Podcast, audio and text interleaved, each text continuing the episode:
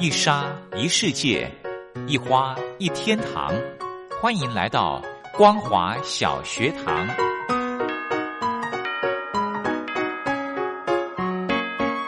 让我们一起学习，一起分享。光华小学堂。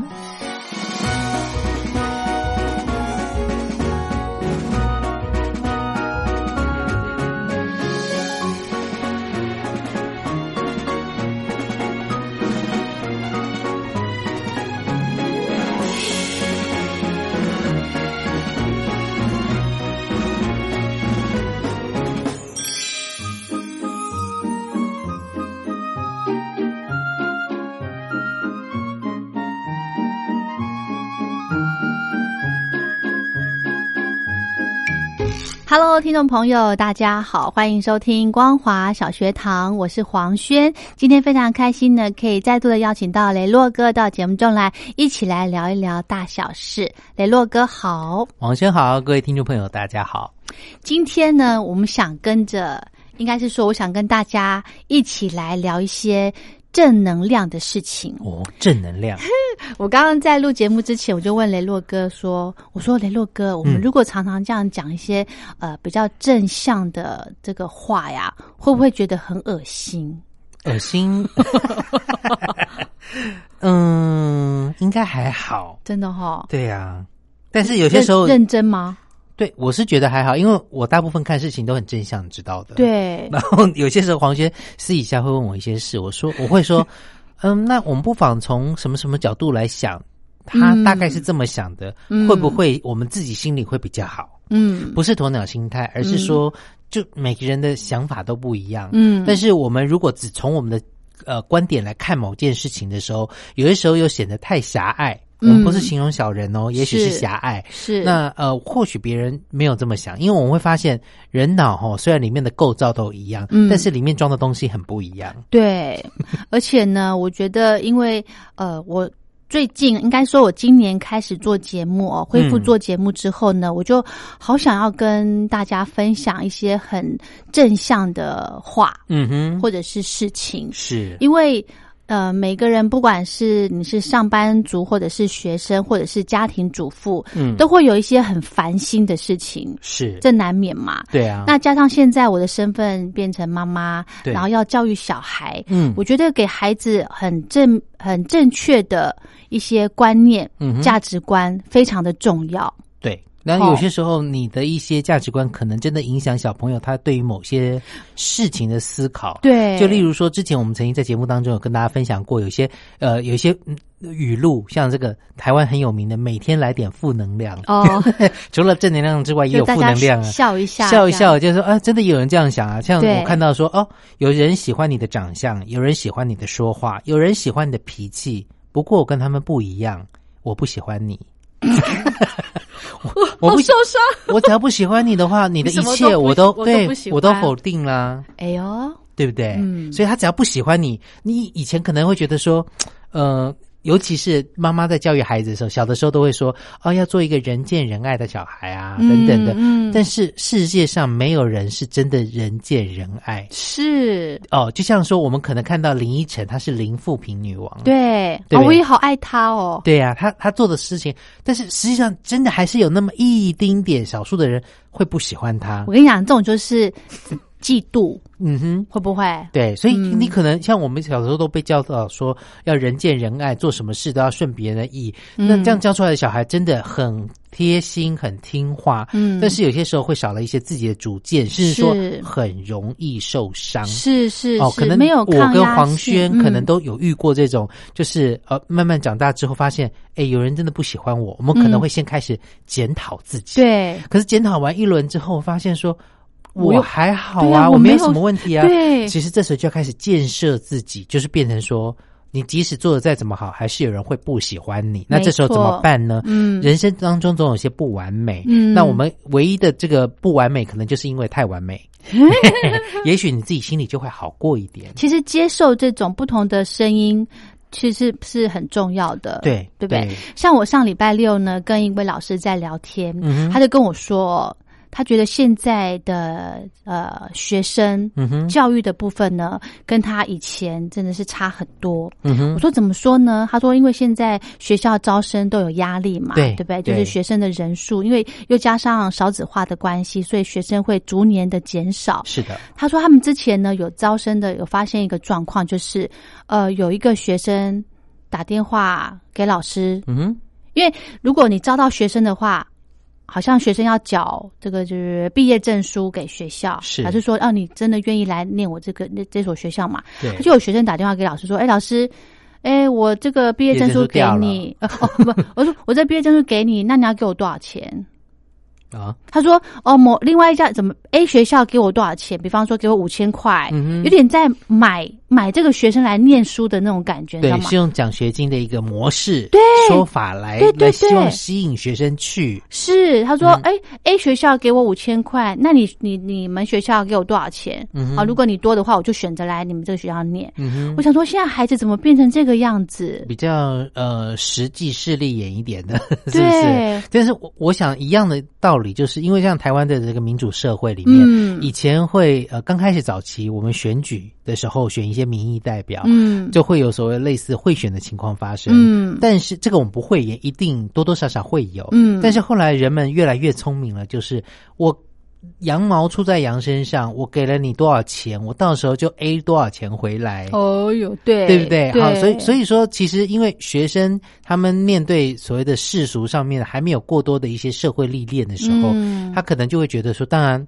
呃，哪里有利益多往哪里去。他是，但是他没有想到后面的就是，当他给了你多少钱之后，他在教学品质上面会不会打折扣呢？或者说，在等等等等的一些事情上面，会不会必须要符合成本？要不然学校总是会倒的。是啊，没有人是在开慈善事业的，是啊那合理的利润是必须的，那就变成说嗯，他为了要给你这些钱，吸引你来上学，所以可能在某些品质上面会不会打折扣呢？你要想到的是背面这层事情的含义。嗯嗯哦，我那时候听到，我就觉得哇，怎么现在的孩子的一个价值观嗯哼，偏的好明显哦。对，哦，以前我们小时候在求学的时候，就是真的很对老师很尊重，嗯。然后对呃，就是巴不得说好好的可以考上一所大学啊，好好的念书。是，现在不是诶、嗯现在有点反过来，就是学校要求学生，嗯，对，哦，就是因为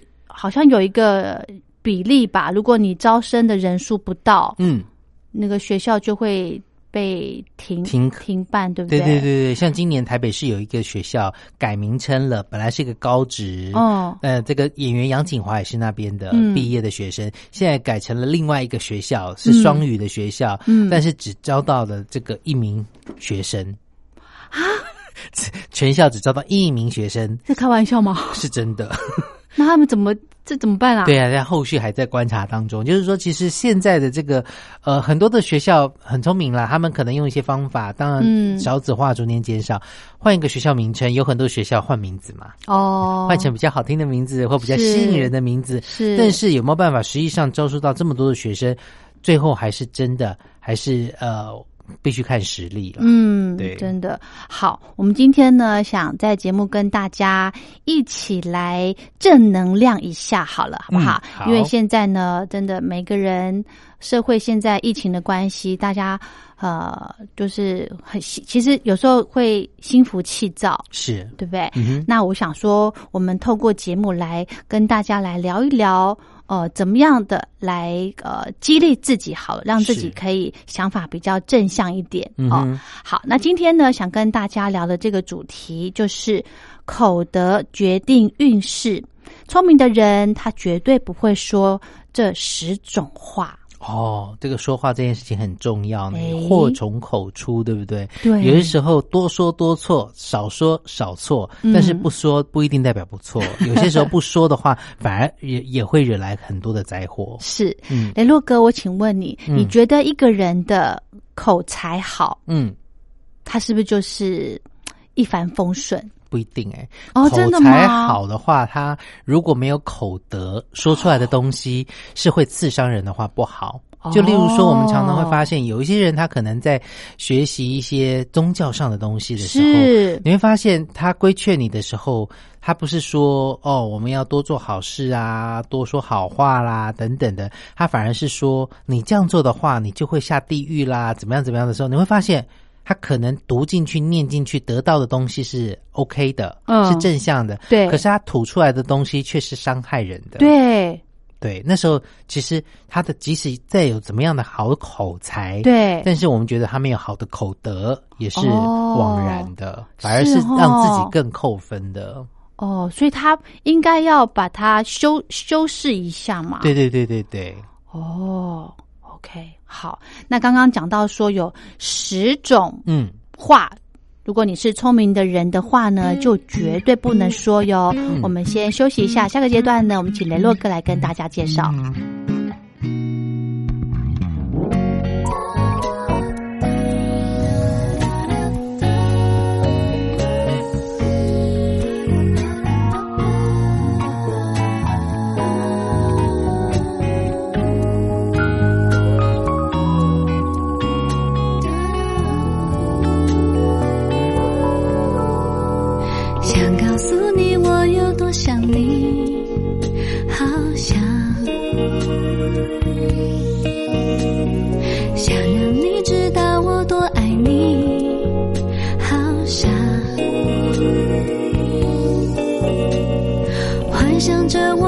会在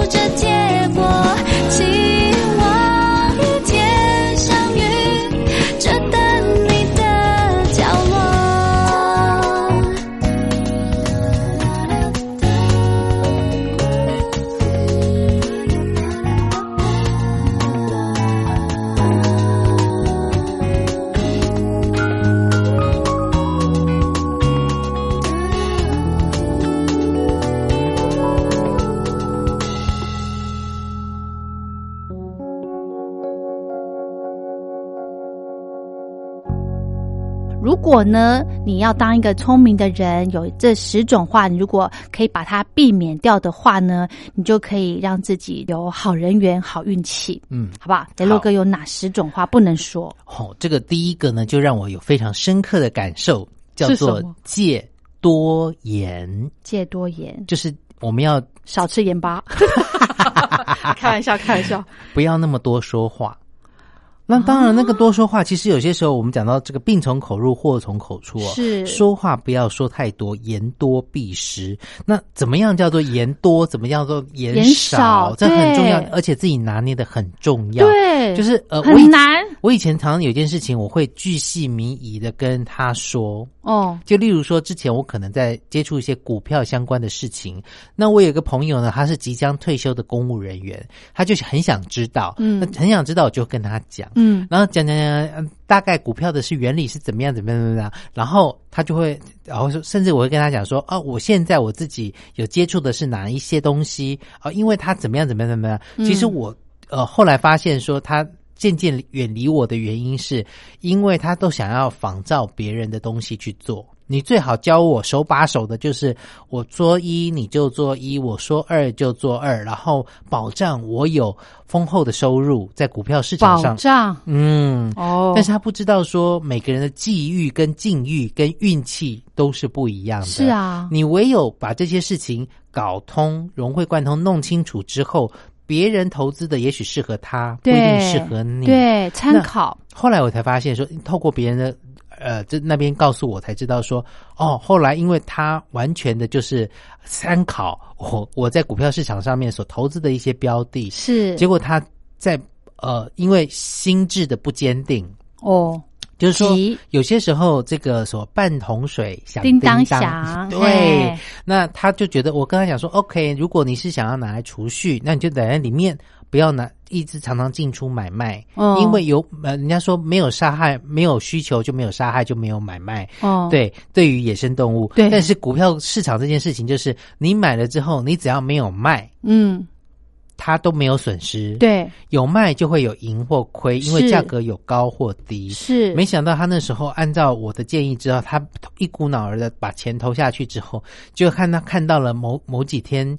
股票在跌的时候，慌了，慌了。他觉得我的资产在缩水，不得了，不得了，我赶快止血。因为嗯其实你知道，那一种股票市场的投资战略有非常多。嗯那就像说那个三十六计里面，你要用对计策才行啊。嗯。那如果你再撑一下，后面开始有获益的时候，你再卖就会得到好处。嗯，但是他看到他在跌的时候，他就恐慌性的心态，就赶快卖，因为有一个有一招叫做什么样，赶快获利了结，或者是入袋为安，减少出血量，呃哦哦哦，减少出血量，他就赶快卖了。嗯，结果呢，后来他就不高兴，就觉得说，嗯，我告诉他的标的都不是好标的，怪你啊，嗯，他没有直接这么说，对，哦。辗转得知。但是我想说，我也没有叫你卖啊，，对呀，然后我也没有叫你买啊，我只是说告诉你说，你买的你买的是什么？对，这时候我就发现说，好吧，那我以后就是别人要问我这件事情的时候，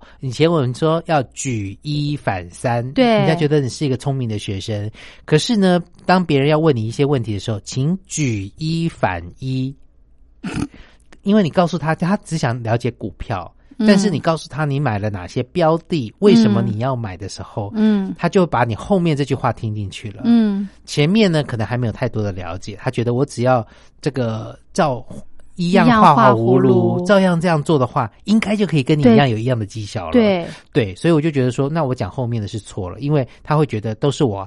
呃，这个劝说他买了我的一些标的，造成他有了一些损失，哦，安尼唔丢呢，所以这时候我就知道戒多言，我要去把这个坏习惯戒除，所以我就变成说，好，那我们有些时候话不在多，总是在适当的时候说适当的话。然后有人说，呃，例如说有人说，哎，黄轩，呃，有人说你这个唱歌很好听，那我可能转达这给你，也许那个人后面还接了一句话说，可是有些时候打扮不适宜，嗯，那我就不不讲到后面了。是。那这时候黄轩就不会对于那件事情那么耿耿于怀。对。呃哎，这个唱歌很好听，至少是一个优点嘛，是是那是是。给你一些正能量的鼓励，对。对不对？哼哼，嗯，哦，了解，好，那个戒多言，好。第二个就是戒轻言，轻言又是什么呢？言轻呃言不可轻说，若说话更改，不如不说。就是说呃，就是朝三暮四，或者是常常的反复更改，哦大家会觉得你是一个很很难以信任的人。哦，一直去更改自己想讲的，那、我们常常，我跟黄轩可能也遇到过，在职场上面会有一些，对不对？对这样的事，因为我看到你的表情，见猎欣喜，不是，我想到有一个 有一个朋友，对，他呢，诶，比方说他今天讲这个 A 朋友的坏话，嗯，然后因为我们的我们知道 A 朋友的这些讯息都从这个朋友来的嘛，嗯这个女生来的，他就说哦，今天讲这个 A 朋友的坏话，然后过两天呢，比方说我们就在问说，哎，那个 A 朋友现在怎么样啊？嗯他说你们不要那个对对人家有那种刻板印象，嗯他马上那个话三百六十度大大翻转呢、嗯，我们觉得很纳闷。一开始，因为我对这个 A 朋友完全没有印象，没有接触，所有的讯息都是来自你。那你又后来隔了三天跟我们说啊，你不要对人家先入为主啊，你不要乱听啊，人要相处啊。嗯哼，我心想说，话话都你在讲，所以我想说，哎、你今天讲这个话，明天又讲那个话，嗯。到底是什么呀？对，所以说有些时候，我们尤其是黄轩对于未来的下一代小孩的时候，他特别对于这件事情会很注意。是你答应小朋友说，如果你这次功课考得好，这次成绩考得好的话，我们去哪里玩，你就一定要做到。因为小朋友他每天没有太多柴米油盐酱醋茶的事情要去记的时候，他会深深的记住你答应过的这件事情。是哦，如果你没有做到的话，他就会觉得你骗他。没有信用，没错，真的哈、所以这是第二个戒嗯。轻言，所以不要随便的去答应或者是许下什么承诺。是。嗯好，第三个是戒狂言。哦。人家说出家人不打诳语，对。对不对？有些事情呢，真的是不要不知轻重的随便乱说。嗯。哦，像之前曾经在台湾有一个这个演艺圈的大哥大，然后被人家呃说怎么样怎么样赌博啦等等一些事情，嗯。结果呢，哎，就有这个别人以讹传讹的，也不是他亲身听到的，也去传讲了这件事情。嗯，加油然后添醋吗？对，加油添醋哇啊！结果呢就要被告。哇，对，因为扭曲了，扭曲了，然后你也不是当事人，你怎么可以再去传递这样的话语？是其实呢，这个也是非常重要的哦，嗯尤其是这个，尤其呃，甚至有些时候狂言嘛，你做不到的事情，你不要打包票，哦这件事情很重要不。要乱开支票。对，但是我们在职场上常看到有些人那个说的越天花乱坠，越容易获得青睐。有喂好，就他讲的跟真的一样啊。是啊，嗯。真的，有些时候太狂哦，会惹到别人呢、有些时候也会遭到记恨，甚至是惹来祸事，所以要特别小心，信。对不对？像这个呃，台湾有一个电视广告，就说哦，像我年轻的时候来回那个岛，每天几趟这样子，嗯。他老婆就说你不要老了，只剩一张张嘴。好，所以说，哎，这么多这个戒狂言呐、轻言呐、等等的，嗯还有另外一个第四个就是戒直言。虽然直言不讳是好嗯，事，对啊，但是每个人的交情轻重缓急不同。哦，亲疏远近不同哦你虽然你可能觉得你跟他很熟，嗯但是呢，他却不一定觉得跟你很熟。哦，所以有些时候呢，不能讲话太直接，也要把别人的自尊呢顾及到才行。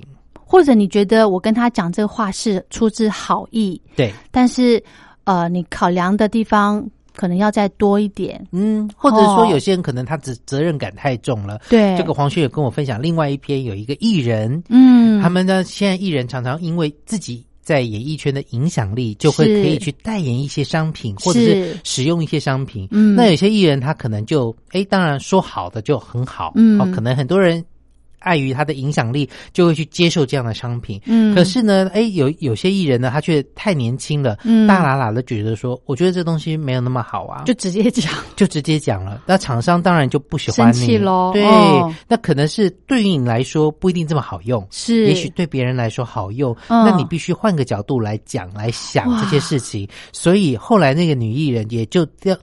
弄丢了很多别人厂商要找他的机会，别的厂商甚至觉得说找他不好吧，你要不要再考虑看看？这就是直言不讳的后果。真的哈、虽然敢让人家觉得说你很坦率、很率真，嗯对有话直说，但是呢，还是要看场合、嗯看人，对不对？对，好、有时候这个可能会这个呃，让你嗯损失一些事情，损失一些东西。是啊，呃，少了这个金钱的收入倒还好，如果少了嗯友谊，其实是嗯蛮让人懊恼的。真的，而且这个没有办法挽回了呢，是啊，对不对？对，好，那我们今天呢，因为节目时间关系，先暂时跟大家分享到这。我们下个礼拜还有时间，我们继续再来跟大家聊这个话题，好不好？好，谢谢雷洛哥。谢谢大家。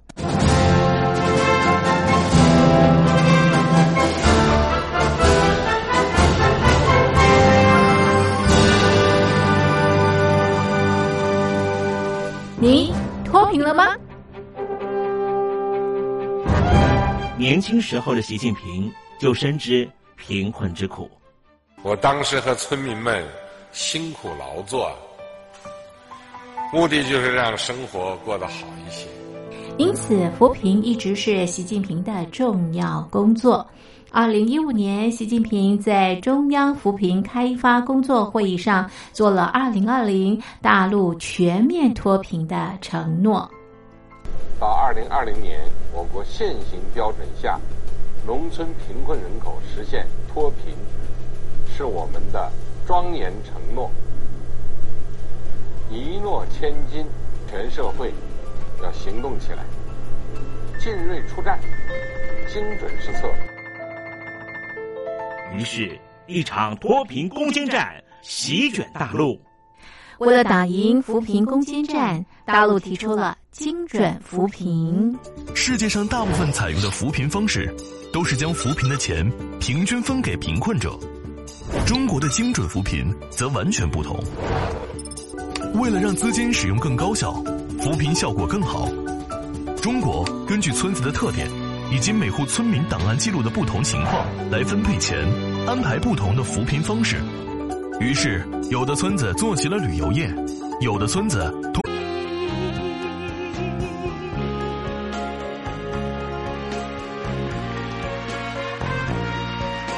有些缺乏劳动技能的，给他进行职业培训。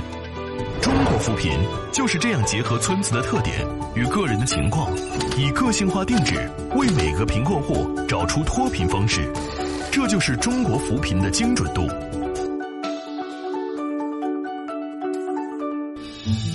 位在山东偏远内陆地区的曹县，二零一七年以七十四个淘宝村名列全中国十大淘宝村群聚第三位，因而摆脱贫困的命运。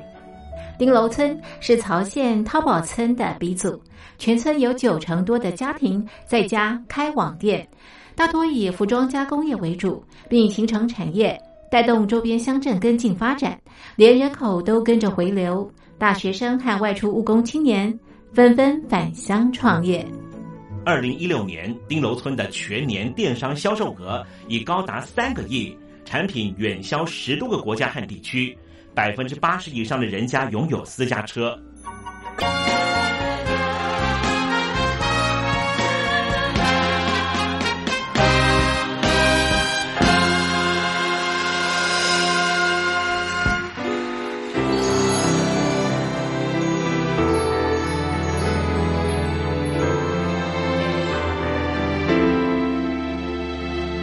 大陆的听众朋友，你好，我是你的好朋友东山林，在台北问候您。我们的节目只有三十分钟，算算秒数只有一千八百秒，扣除东山林跟听众朋友问候的时间，我更希望三十分钟的时间充满邓丽君的歌曲。听众朋友，如果想点播邓丽君的歌曲，欢迎你写信到台北邮政一七零零号信箱，台北邮政幺七零零号信箱。东山林就会在节目里面选播你所点播的邓丽君歌曲。看时间，节目接近尾声了，在这里祝愿听众朋友一切安好，心想事成。我们明天见喽，拜拜。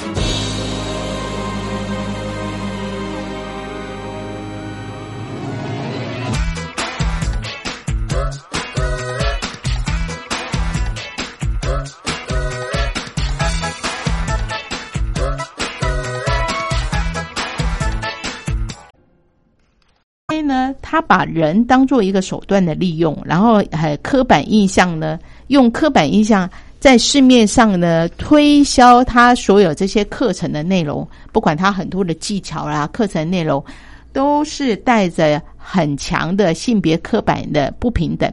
啊，其实这个对女性造成很大的伤害。嗯所以呢，我们就说，PUA 它其实是欺骗，他用了把妹达人，这个达人呢根本就是欺骗，嗯。而且到达犯罪的手段，不是建立在真的两性的亲密关系是要坦诚的，嗯这种关系呢，它不是健康的哈。所以呢，你真正你真的获得那样操控，你也不会获得幸福的。没错，所以呢，这就是我们刚提到了 PUA 呢，它有很多的问题存在哦。既然这么多的问题的话，难道就不能够有一些法律可以去做一些的规范吗？或者是说呢，干脆就把它破除掉这样的一个不好的一个结构模式哈？所以我们在这里呢，也希望大家都能够呃听听看，有些警觉性哈，尤其是在两性互动的过程当中啊，更要小心来做一些防范的地方。那么除了两性关系之外呢，其实在职场应该也是如此的。刚刚呢听回就是说，其实像这样的一个 PUA 呢，已经是深入人心了哦。即便在职场当中呢，也有可能会被贬低啊、或者是说有可能会被羞辱到啊。那到底什么是职场 PUA 呢？会主嗯，我们职场上也会听到类似这样的讯息，嗯所以不会说职场上也是 PUA，而是他这种操纵的这种话术说话的话术，其实我们刚刚讲说在亲密关系、亲子关系、呃职场关系，其实都有都有啊可能。对，比如说呢，上上司他可能会怎样说？好，上司做事的方式让你不舒服，然后你跟他说：“哎，你这样做让我不舒服。”哎，如果上司如果同时停止这个行为呢，而且产生这个歉疚呢，就没什么问题。嗯可是呢，有时候呢，比如说有一个单身的女性，哈，她在一个呃像一个家庭企业的呃一个公司里面上班。那老板呢，因为是家庭企业，老板就很像长辈一样关心每一个人的私生活啊，甚至于说，哎，你怎么都没有结婚啊？然后帮未婚的员工安排相亲啊，好，这个也没什么不对嘛，哈、嗯。但是有时候碰到这种状况，你会感觉有一点压力。然后老板呢，可能就一天到晚关心你，呃，这个呃相亲的状况如何啦，然后说，呃，会会用一些价值观来跟你说，哎呀，我跟你说，年轻人